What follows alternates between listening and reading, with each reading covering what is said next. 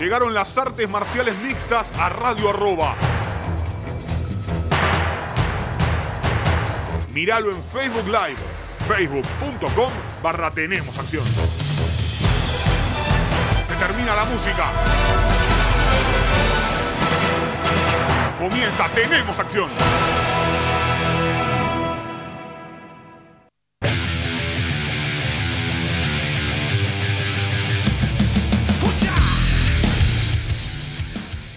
Hola, hola, hola, ¿qué tal amigos? Bienvenidos a una nueva edición de Tenemos Acción aquí en Radio Arroba con todo lo que dejó el mundo de las artes marciales mixtas y los deportes de contacto.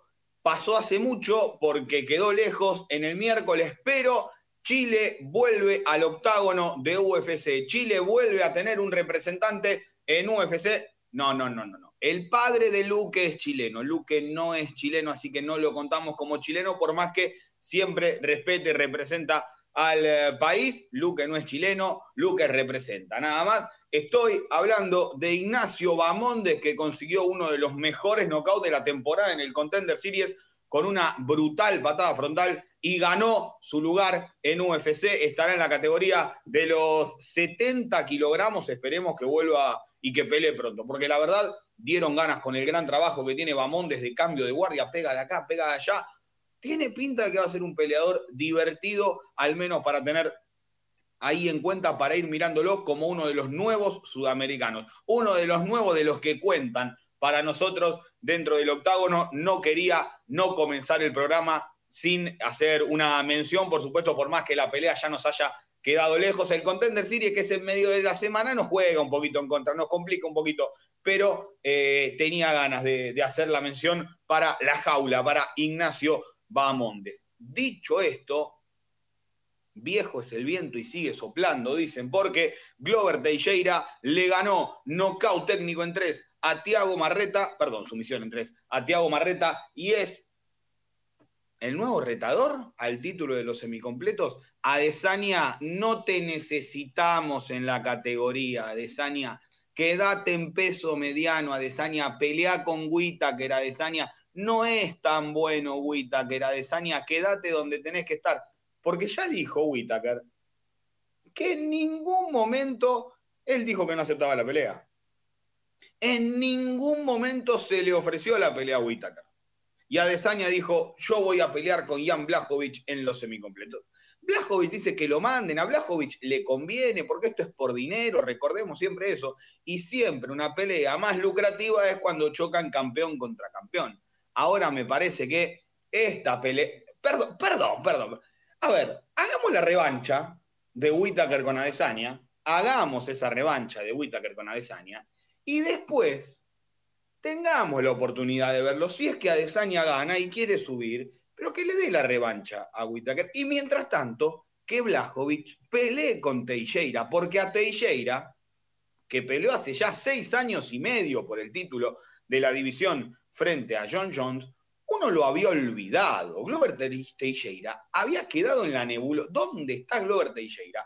Lo habían mandado a pelear con Carl Robertson, que casi lo noquea y le ganó con Ion Kutelava, que le ganó, con Nikita Krylov, que le ganó. Es decir, lo metieron de probador. Claramente se había convertido en un probador, porque Robertson, Kutelava y Nikita Krylov son peleadores a los que uno tiene que apuntalar y lo intentaban hacer de la mano de Glover Teixeira. Y no pudieron. ¿Por qué? Porque no los dejó Teixeira, porque también en su momento le ganó a Milla Sirkunov, por ejemplo. No pudo ni con Cory Anderson ni con Alexander Gustafsson. Y ahí fue cuando se desarmó un poquito el, el tren de Teixeira. Pero acomodó todo y dijo, bueno, ¿qué es lo que sé hacer? A ver, tengo esto, esto y esto. Ok, lo uso a la perfección, lo sacó Anthony Smith, lo sacó a Tiago Marreta, y hoy es el contendiente número uno al cinturón de peso semicompleto. Le guste a quien le guste, porque Reyes va a pelear con Proyaska en febrero y porque todo bien con Alexander Rakic, pero para mí le falta una pelea. Le falta una pelea. ¿Cuál era la pelea de Rakic? Prochaska. Y Reyes bajar un poquito el nivel de los rivales, tal vez de, esa pelea disputada que tuvo con Volcanos de una revancha. Para mí ahí va a quedar, termina picando en el medio eh, Alexander Rakic, pero después de su apática presentación con Smith, acá tuvimos dos buenas peleas. Teixeira acomodando las cosas para pegarle una paliza tremenda a Smith, Smith que fue rival también de Rakic, y, y me parece que lo de Teixeira fue más claro. Recuerden que decíamos, basta, ya está, cuánto más es necesario seguir esta pelea. Y del otro lado, un Marreta que, y creo que en esta bolsa meto a Garagorri, creo que en esta bolsa meto a Garagorri, muy flojo en cuanto a pensar la pelea. Muy flojo en cuanto a pensar la pelea. Si lo derribó, en el primer round lo tuvo. ¿Qué hizo Teixeira? Para abajo. En el segundo round, nada, para abajo de Teixeira. En el tercer asalto, si le metes una buena combinación, le estás pegando bien con los codos y ves que Teixeira más o menos se acomodó, te va a invertir y te va a finalizar te va a invertir. Estaba más cantado que el himno, chicos. Se veía venir que lo iban a invertir y que lo iban a finalizar. ¿Qué hizo Marreta? No, testarudo, se quedó en el suelo, dijo, acá no pasa nada, acá no pasa nada. Bueno, sí, ¿qué tal? Estás equivocado. ¿Por qué? Porque Teixeira lo invirtió, porque Teixeira le ganó la espalda y en un abrir y cerrar de ojos se llevó la victoria con un mataleón espectacular. Triunfazo para Glover Teixeira, que a sus 41 años se reinventó. Bajó la cabeza, dijo, tengo que pelear con Robertson, voy y le gano a Robertson. Tengo que pelear con Kutelava, voy y le gano a Kutelava. Krylov, voy y le gano a Krylov. Y ahí ya se metió de nuevo en la conversación. Ganando esa pelea, se metió de nuevo en la conversación. ¿Por qué? Porque se convirtió en el probador que a fuerza de grandes presentaciones, a fuerza de grandes peleas, de decir sí, acepto, dale, de bajar la cabeza, de ser un hombre de compañía, de, digo, un hombre de compañía, que se entienda, ¿no? De vas a pelear con este en tal evento, bueno, dale, ahora vas a pelear con el otro en tal evento, bueno, dale, nunca se lo ve pedir de manera desubicada. Incluso dijo, dale, Deina, dame la chance de pelear por el título, yo quiero pelear por el título. Y si no me la da, bueno, está bien, gracias igual por tenerme acá. O sea, el tipo es agradecido, el tipo es respetuoso, y qué lindo y qué bien que le hacen a la MMA que aparezcan tipos respetuosos de vez en cuando o vuelvan Khabib con Gaethje, Hall con Silva, ahora Teixeira y Marreta, ningún lío, nada de más, nada dicho de más, todo como se debe, portándose todos bien. Y a mí eso me gusta, ¿qué quieren que les diga? Yo prefiero una previa así, sin que nadie le rompa el micro a nadie, sin que se tiren botellazos, sin insultos innecesarios, me parece que viene por ese lado. Yo creo que Makachev y Dos Anjos venía por ese lado, lunes 17.08, acaba de decir Poncinibio, yo quiero pelear con Dos Anjos, que se anime a pelear en Welter conmigo, no sé qué va a pasar, capaz que cuando terminamos el programa ya tengo la información de quién será el reemplazante de Islam Makachev, que se tuvo que bajar. Michael Chandler dijo, es una buena chance, pero tenemos otros planes. No es fácil conseguirle un rival en liviano, al menos rápido, a Dos Anjos, no es fácil. Me parece que van a tener que eh, dar un poquito el brazo a torcer y tal vez que no sea en peso liviano, tal vez que sea en peso welter, porque está, raro de conseguir rival, me parece. Me parece que lo que puede llegar a apuntar un, Rafa Dos Anjos es hoy, al menos hoy, una pelea en peso welter. Entiendo que quería bajar a liviano. Es una lástima que Makachev no tenga la oportunidad de pelear con Rafa pero qué sé yo, a ver, no, no se me ocurre otro que, partiendo una base, porque lo primero que sale, no, que pelee podría, no, a ver, ninguno del top 5 te va a aceptar una pelea con una semana de anticipación contra alguien que es dificilísimo como Dos Anjos. O sea, nadie en sus cabales va a ir a estelarizar un Fight Night contra Dos Anjos, menos que menos teniendo que cortar tanto. No, no, o sea, esperen algo normalito de rival o algo en peso welter, tal vez sí un poco más, eh, más que digan, che, yo lo agarro, porque en peso welter no venía tan, no venía tan encumbrado. No a Poncinibio le sirve muchísimo. Si Santiago está en condiciones de pelear, me parece que le sirve realmente mucho a Santi esta, esta oportunidad. Recordemos que la semana pasada ya se dijo eh, que el próximo rival de Poncinibio sería el 16 de enero del 2021, Muslim Salikov. Y seamos sinceros, si se le abre esta oportunidad hoy a Poncinibio de pelear con dos Anjos, es mucho más llamativa la pelea que con Muslim Salikov. Así que me parece que poner su nombre en el sombrero, aunque sea, ah, che, está Poncinibio, está bien, me gusta, me gusta esa actitud de decir, yo estoy loco, yo peleo. Obviamente tiene que ser en 77, porque Santiago debería cortar peso para 77 y no le podés pretender que vaya más abajo en una vuelta después de dos años. Así que realmente, ojalá que se pueda solucionar el tema, porque además la cartelera, después vamos a hablar de la cartelera, es como que, mm, eh, ¿no? Como que le... le bueno, saca al Hassan en la coestelar que viene de perder y pelea con Keio Williams, ¿eh? No es que estamos hablando de una cartelera extraordinaria que tenés de dónde. No hay liviano, por ejemplo, como para decir, bueno, metamos un rival acá para, para dos años, teníamos este, que sea lo que Dios quiera. Luis Peña pidió la pelea. Ya está ya cualquiera pide cualquier cosa también, ¿eh? O sea, dale, Luis Peña, ubícate, querido Luis Peña. Dicho todo eso, me parece que estaba bueno aclararlo por el momento en el que estábamos, que todavía no hay rival para Rafael eh, Dos Anjos. Y acá y hablaba antes, y, ya retomo, de lo que es ser inteligente en, o no en una pelea.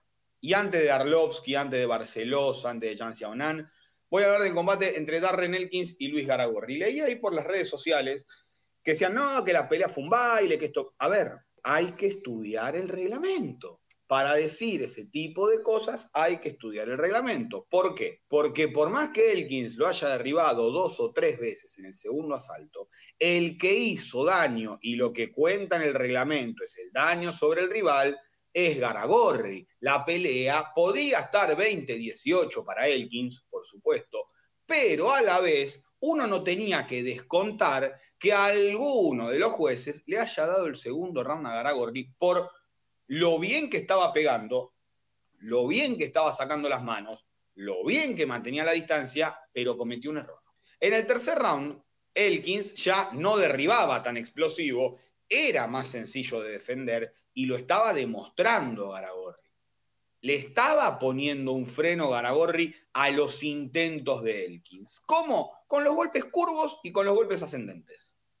Eso era lo principal. Los golpes curvos y ascendentes eran los que siempre entraban. Es más, el uppercut Elkins venía corriendo y se lo comía siempre. Después, en el tercer asalto, Garagorri sumó la izquierda y la derecha recta. Izquierda y derecha recta, izquierda y derecha, izquierda y derecha. Y Elkins empezó a retroceder. Cuando Elkins retrocede y pasa la línea que está dibujada, la línea negra dibujada en el octágono, Elkins se ve que va, a ver, está en piloto automático, va siempre por el derribo pisaba la línea, iba por el derribo. No vayas por una rodilla voladora.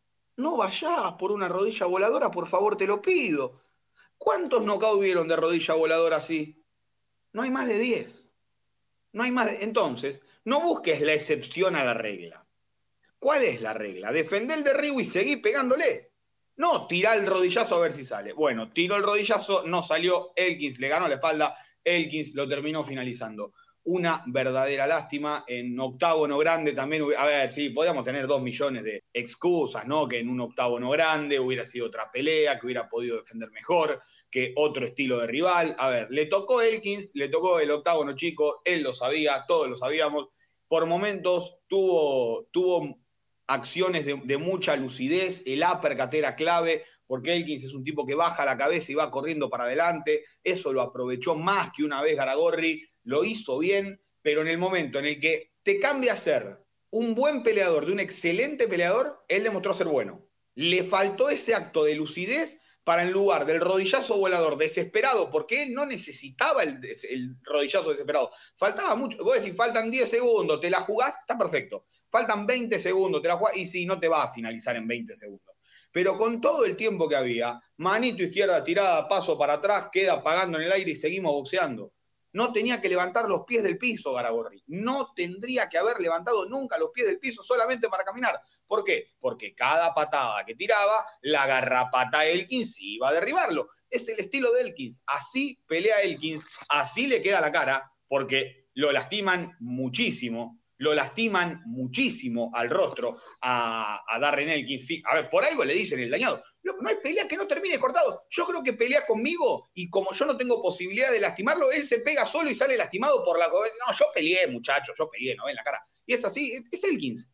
Es Elkins. Así es Darren Elkins. Se come todas las manos que tira el rival. Él sabe que, bueno, cuando le empiezan a pegar, después se cae. El tema es que Garagorri comete el grave error de cuando está con la espalda contra la reja de Elkins, que lo tenés cortás vos la distancia, le, facilitas el trabajo que Elkins había perdido. ¿Cuál es el trabajo que Elkins había perdido? El de acortar de forma explosiva para desbalancearte desde la cintura o para llevarte al clinch. Eso lo había perdido Elkins, ya no lo tenía más, quedaba con los bracitos estirados. Cuando quedás con los bracitos estirados, quedás en un modo de desesperación porque te queda el rostro limpio para que te ataquen con los golpes ascendentes, como estaba haciendo Garagorri.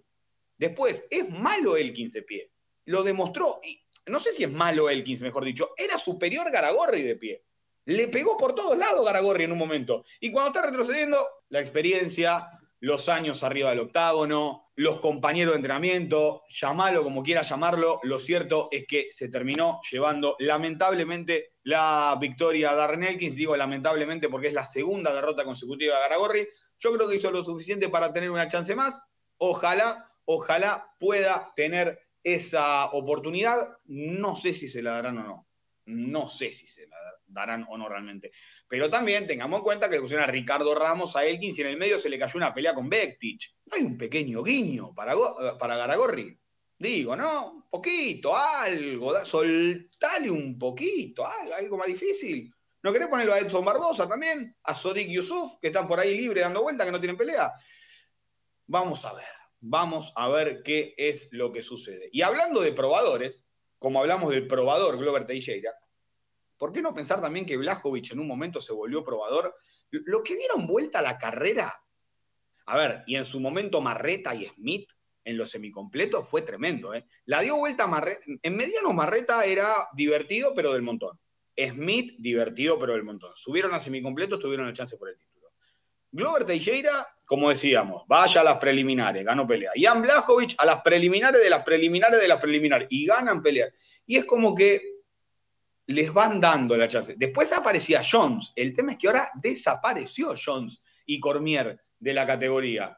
Entonces, está mejor que nunca, porque Teixeira contra Blachowicz, discúlpenme que me emocione, es un recontra peleón. Es un recontra peleón. Y quiero que, si es posible, sea en el mes que viene, con todo el hype que nos llevamos de Glover y con todo el hype que nos llevamos de Blachowicz, dennos la pelea el mes que viene. En enero, ¿querés en enero? Peleamos en enero. En febrero, hacele en febrero. No esperemos a Desaña. ¿Qué vamos a sentar a Teixeira a pelear con Rakic? ¿Vamos a terminar con este momento espectacular de Teixeira en un Fight Night enterrado un 17 de febrero entre dos pay-per-view y nadie se acuerda? me parece que es momento de aprovechar esto y hacer Glover Teixeira frente a Jan Blachowicz por el título de peso semicompleto. Y en cuanto a los probadores, como le decía, el señor Andrei Arlovsky es el probador por excelencia. ¿Por qué? Porque nunca más le va a ganar un top. Nunca más le va a ganar un top y es lo suficientemente inteligente para a los pibes estos nuevos como Tanner Bosser, digo pibes nuevos que, se entiendan, ¿no? desde el respeto, llevarlos a la escuela, de la mano, vení, te llevo a la escuela. ¿Cómo es llevarlos a la escuela? Modo Arlovsky. Arlovsky era un tipo que salía y te noqueaba o dormían en el primer round. Cuando empezaron a noquearlo más de lo que noqueaba, cuando empezaron a dominarlo más de lo que dominaba, tuvo que cambiar el chip. ¿Cuál es el chip de Arlovsky? Vos me pegás una, yo te pego dos. Vos me pegas dos, yo te pego tres. Vos me pegas tres, yo te pego cuatro. Nada más. No me pidas que te pegue más de lo que tengo que pegarte. ¿Por qué? Porque tengo que evitar que vos me pegues. Tengo que generar una opción primero defensiva para poder generar una acción ofensiva. Nos gusta. La verdad que a mí este Arlovsky no me gusta. Es un tipo que gana y pierde constantemente. Incluso me decía un, un amigo el otro día en vivo, es la primera vez de 2015 que gana dos peleas seguidas en un año. Y Arlovsky es de los que pelea, ¿eh? Pelea, pelea, pelea. Siempre te aparece un Arlovsky por ahí dando vueltas. Siempre te aparece. ¿Quién está en lo pesado? Yo presente Arlovsky. Y no da la sensación de que pueda hacer lo que hizo Teixeira o Blajovic. Te da la sensación de que si lo agarra uno de los buenos y de los nuevos buenos, lo pone a dormir. Lo duerme. No, no me imagino. A ver, creo que Caris Grace le gana, creo que Derrick Lewis le gana, ni hablar Miochiche en Anu Jones. Eh, como los cinco primeros que, se me ocurren, ¿no? Me parece que Volkov creo que le gana. Eh, con Overin puede andar, pelea de, como, como, se como decían la, generación dorada del básquet argentino, peleas de viejitos piola, ahí puede andar, por ejemplo, un Arlovsky contra Overin. Con Rodwell, con Tibura, con Ivanov, no gastemos un no, gastemos más un Tuibasa en Arlovsky. No gastemos más un Tanner Bosser. ¿Por qué? Porque son tipos que más o menos vienen con una seguidilla de victorias, con una rachita mal que mal buena. Y pelear con Arlovsky, ganarle a Arlovsky no te suma demasiado y encima es muy complicado. Es muy complicado porque te tira la experiencia encima, te hace la pelea fea, hace que la pelea sea fea sin necesidad de presionarte como Rodwell o Tibura que te amarran y también la hacen no solo fea, también aburrida, pero Arlovsky te hace una pelea fea que no te deja destacar en absolutamente nada y te manda a la escuela y te manda atrás de la filita de vuelta y otra, el doblete de victorias que metió seguidito Tanner Bosser. Nadie lo recordará. Ahora, ¿qué vamos a poner? Arlovsky con Tomás Pinal, por ejemplo, ahora para. No, a ver cómo le va a Tomás Pinal. No, Arlovsky, mátalo con Ivanov, mándalo. ¿Lo querés poner con Ilir Latifi? Mándalo con Latifi. Con Gustafsson, que ya sabemos lo que hace Gustafsson, ya sabemos quién es Gustafsson. Si le gana, genial, si pierde, no va a pasar nada. Mándalo con Gustafsson. Tenemos una gran cantidad de pesos completos por los cuales no arruinar el divertimento de los demás. Si está nervioso, eres divertido. Peleó con alguien que le camina bien el octágono, que le pegaba una de vez en cuando, y no lo encontró nunca.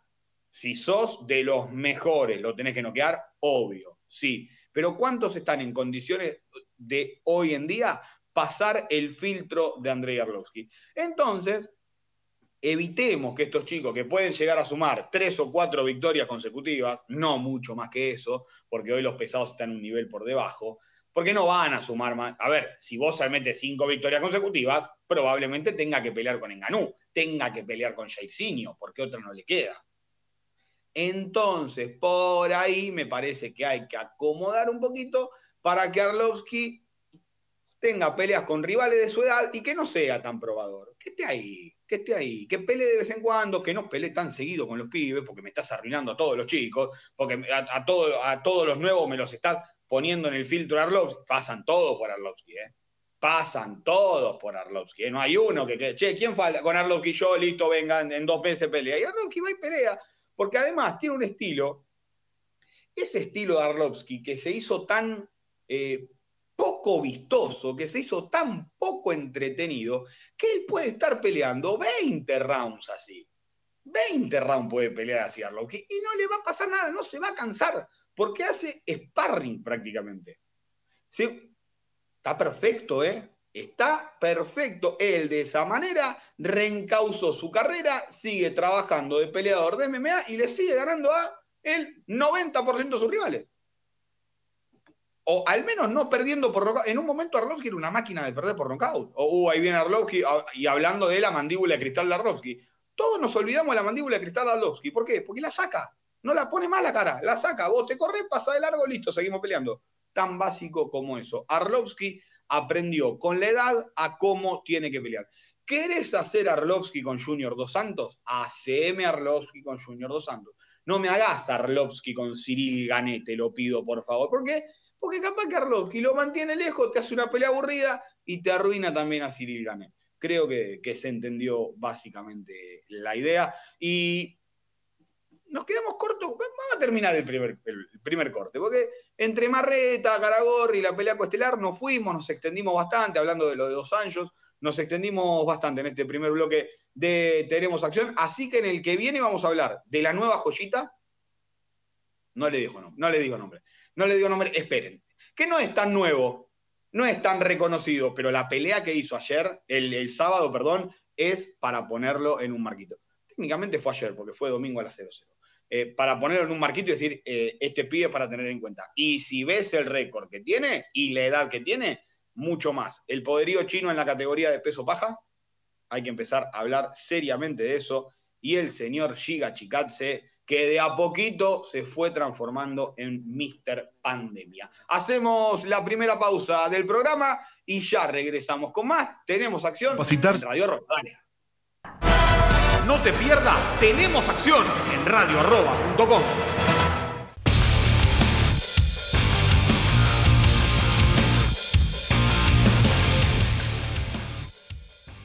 Regresamos con más, tenemos acción aquí en Radio Arroba, segundo bloque del programa. Lindas peleas hubo el fin de semana. Hubo algunas muy lindas peleas, pero empieza a complicar la hora, empieza a complicar que volvió el fútbol argentino, empieza a complicar que vaya uno por donde lo puede llegar a mirar, pero eh, hubo lindas peleas y me parece que está copado, como siempre hacemos acá, analizarlas como se debe.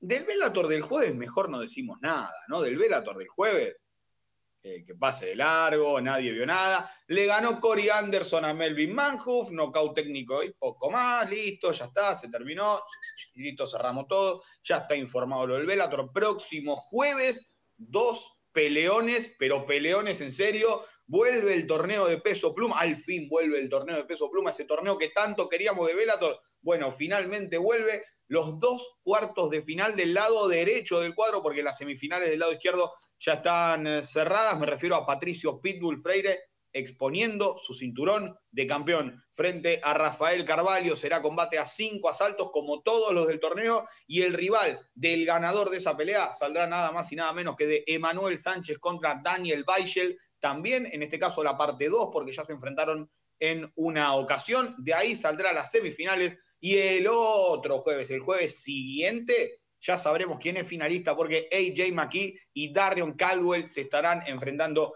en la pelea estelar de ese evento. Dicho eso, todo explicado, lo de Bellator, regresamos a lo que fue el eh, fin de semana de UFC. ¿A quién me refería cuando les dije la nueva joyita de UFC? Tiene 33 años, está 16-1 como profesional, 16-1 como profesional. Le ganó en UFC a Kurt Holloway, a Chris Gutiérrez, a Carlos Guachín, a Said Nurmagomedov y ahora sumó a Khalid Taja. Me refiero a Raoni Barcelos. Raoni Barcelos, vos le ves cara de que tiene 50 años, que está hace 25 pegándose, tiene 33 años y me parece que ya va haciendo un esfuerzo, al menos ya está 5-0 y nunca nadie habló de Barcelos. ¿Dónde está? ¿Qué, ¿Qué, es un Barcelos? En algún momento iba a preguntar la gente. ¿De dónde salió Barcelos? Incluso mucha gente no tenía la más pálida idea de dónde había salido. Recontra peleón de Raón y Barcelos en su debut en las grandes ligas, creo. Digo, grandes ligas tipo tercera pelea del main card. Me parece que eso es eh, califica ya como, como muy buen lugar, un lugar alto para que se lo tenga bien en cuenta al eh, brasileño. Le ganó muy bien a Cali Taja en lo que fue la mejor pelea de la velada. Se han pegado estos muchachos por absolutamente todos lados y con el correr de la pelea, el que de los dos fue pegando más fue Rabón y Barcelos y se lleva un triunfazo. Nada, pero absolutamente nada que envidiarle, por ejemplo, a Cody Steyman, que está allí en el, ranking de, los pesos gallos. Nada que envidiarle a Cody Steyman por nombrar el primero, ¿no? Por nombrar uno de los que está ahí en, el ranking dando vueltas. Nada que envidiarle a Song Yadong, por ejemplo, al chino. Nada que. Es más, hoy me decís, hay que poner un billete, Barcelos Steyman, Barcelos. Tiene muchísimas más eh, armas que la lucha que tiene Steyman, por ejemplo. Por, digo, por, por el primero que, que vi ahí, eh, que, estaba ahí, mira, ¿quién está en el ranking de acá? Este, el otro, así, ah, mira, este, le gana, le gana o es favorito, tranquilamente. Me parece que es a, seguirlo muy en cuenta para ya el 2021. Atentos a China y a la división de peso paja. El otro día vimos a la campeona de One, vimos una preliminar de One. China está sacando peleadoras de esa categoría tremendas, ¿eh? En One le dicen peso átomo, recordemos que es peso paja en los Estados Unidos. Y Yang Xiaonan le ganó muy bien a Claudina Gadelia. Y otra vez lo mismo. Si las peleas de peso paja fueran a un round, Gadelia sería campeona invicta, pero lamentablemente zona 3 o zona 5 y sigue con el mismo problema. Y si un problema es recurrente en la una top 5 de la categoría, ¿cuál es el problema recurrente? La baja en la resistencia cardiovascular. No puede pelear tres asaltos al 100%, no le da el físico, no le dio nunca. Era la clara favorita entrar como campeona a UFC para ir a la casa, el reality show, a The Ultimate Fighter, y no pudo ir porque no podía cortar tanto peso en tan poco tiempo. No podía cortar tantas veces tanto peso. Entonces yo me pregunto, ¿por qué no vas a 57 donde la categoría y las rivales son bastante más accesibles. ¿Ustedes vieron lo que hizo Jessica Andrade con Caitlin Chukayan? No estoy diciendo que Gadelia sea Jessica Andrade, ni mucho menos, ¿eh? hoy al menos. Son estilos completamente distintos. Pero ustedes vieron lo que hizo. ¿Ustedes vieron lo superior que fue Jessica Andrade? A ver, si pelea, por ejemplo, con Loren Murphy, con Cynthia Calvillo, con Roxy Modafferi, con Andrea Lee, con Jojo Calderwood, con Caitlin Chukayan, ¿tanta diferencia hay? ¿Por tanto le van a sacar físico ellas a, a Gadelia? ¿Tanto va em, empeora la, la preparación física de, de Gadelia de cara a una preparación en 57 kilos? ¿Tan lenta se hace?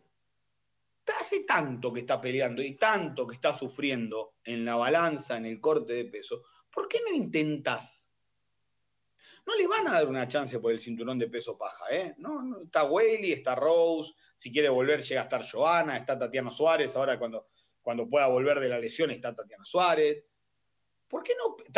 Claramente ahora está Jan Xiaonan, ¿por qué no pensar un poquito más en, en cuidarse uno mismo, ¿no? Me parece. Vamos a ver qué, es lo que queda para Jan Xiaonan. Puede ser Carla Esparza, que también se reinventó, pero se reinventó a su estilo y se mantuvo bien arriba. Eh, en teoría van a pelear Watterson y Amanda Rivas en enero. No sé si querrás esperar tanto, Jan Xiaonan, esperar a la ganadora de ese combate, pero tranquilamente podría ser, podría salir de allí su rival. Pero me parece que tiene que cambiar la forma de, ver esto Claudia Gadelia porque los cambios de equipo nunca la han ayudado, jamás la ayudaron y lo ha hecho y sigue mentalizada en 52, 52, 52, 52, 52. Cambiemos, cambia, se puede, intentemos otra cosa. Después si no sale, siempre hay tiempo para volver a la categoría. Pero créanme, es menos, es menos nocivo para su cuerpo subir tres rounds contra Loren Murphy que, en 57 que tres rounds en 52 contra Jancy Onan. No tengo dudas, ¿eh? No tengo dudas al respecto que una pelea en 57 kilos le va a ir mejor. Le va a ir mejor. No estará tan explosiva el primer minuto, los primeros tres minutos de pelea, que es lo que mejor hace Gadelia, la explosión para cortar distancia, buscar el derribo estará un poquito menos, pero ese poquito menos tal vez se mantenga a lo largo de 15 minutos. Prueben, no está mal. No está mal hacer un cambio de categoría, más con el nivel que hay en una categoría y en la otra. Más con el nivel que hay en una categoría y en la otra, en donde creo Adelia estaría mucho mejor peleando en la división de peso mosca y no tanto en la de peso paja. Pero bueno, uno no está, no está en el equipo de, de como para tomar decisiones. Trevon Gilles le ganó un knockout técnico en tres a Vivon Lewis, de recontra menor a mayor la pelea para Trevin Gilles. Recordemos que se había desmayado que iba a pelear con Kevin Holland y se había desmayado en el, en el vestuario y no pudo pelear Trevin Gilles hace, hace un tiempito. Kevin Holland, que va el 5 de diciembre contra Jack Hermanson a buscar la quinta victoria del año. A meter un 5-0 en el año, cosa que ha pasado con creo Neil Magni y Roger Huerta. No mucho más que eso, ¿eh? No mucho más que eso. Hay muchos que pelearon 5, pero han perdido una. 5-0 es muy difícil dentro del octágono y es récord. Y otro que puede tener ese récord es Giga Chikatse. 4-0 en lo que va del 2020 para Giga, 3-0 de que está todo a puertas cerradas.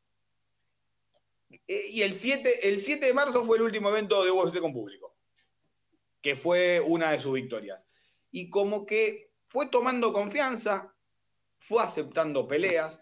Él peleó en el eh, Contender Series, fue sometido, se fue a Gladiator Challenge, sumó dos victorias, lo llamaron de UFC, metió dos victorias por decisión dividida en UFC. Y después, las últimas tres, el tac, tac, tac que hizo al final en esta parte del año, me parece que lo hacen ir subiendo, al menos en eh, la consideración de, de UFC, de Dana White y de todos los que van armando las peleas allí.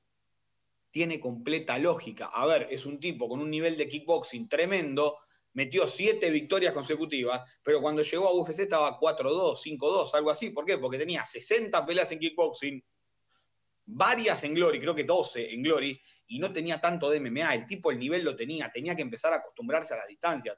Vamos a ver qué pasa cuando le suban el nivel de los rivales. Pero mientras tanto se lleva bonificación a la mejor performance de la noche y va haciendo las peleas de su contrato, lo que lo obligan a renovar el contrato, a renovar rápidamente y a ganar un billete más interesante bastante más rápido que si peleara una vez cada cuatro meses. Hay pelea, yo acepto. Hay pelea, yo acepto. Hay pelea, estoy. Yo lo veo para meter un 5-0. Yo lo veo para una, una cartelerita más. 19 de diciembre, tranquilamente puede estar peleando Giga. 12 de diciembre, tranquilamente más. Mientras no, se, no sea problema de peso, digamos, Después el resto realmente yo creo que, puede estar para, volver rápido Chikatse a pelear dentro del octágono, porque encima al pobre Jamie Simmons lo sacó, Jamie Simons era lo sacó con facilidad absoluta. El King Kong moldavo, Alexander Romanov, lo estranguló con el antebrazo a Marco Rogerio de Lima. 13-0, las 13 antes del límite. No nos queremos ilusionar, pero el moldavo nos cae simpático. Nos cae simpático, nos cae divertido, no nos queremos ilusionar, porque después hay que ver qué pasa cuando le pasen del primer round, hay que ver qué pasa cuando le pasen del segundo round y hay que ver qué pasa cuando los rivales no caigan increíblemente en una sumisión con el antebrazo, que te la puede hacer un patobica en el boliche intentando separarte de una pelea. Con el nivel que tiene Rogerio de Lima, yo creo que cuando se enteró que lo durmieron con eso, se empezó a pegar solo. No, con la, cantidad de peleas que tiene Marco Rogerio de Lima, no te puede pasar eso.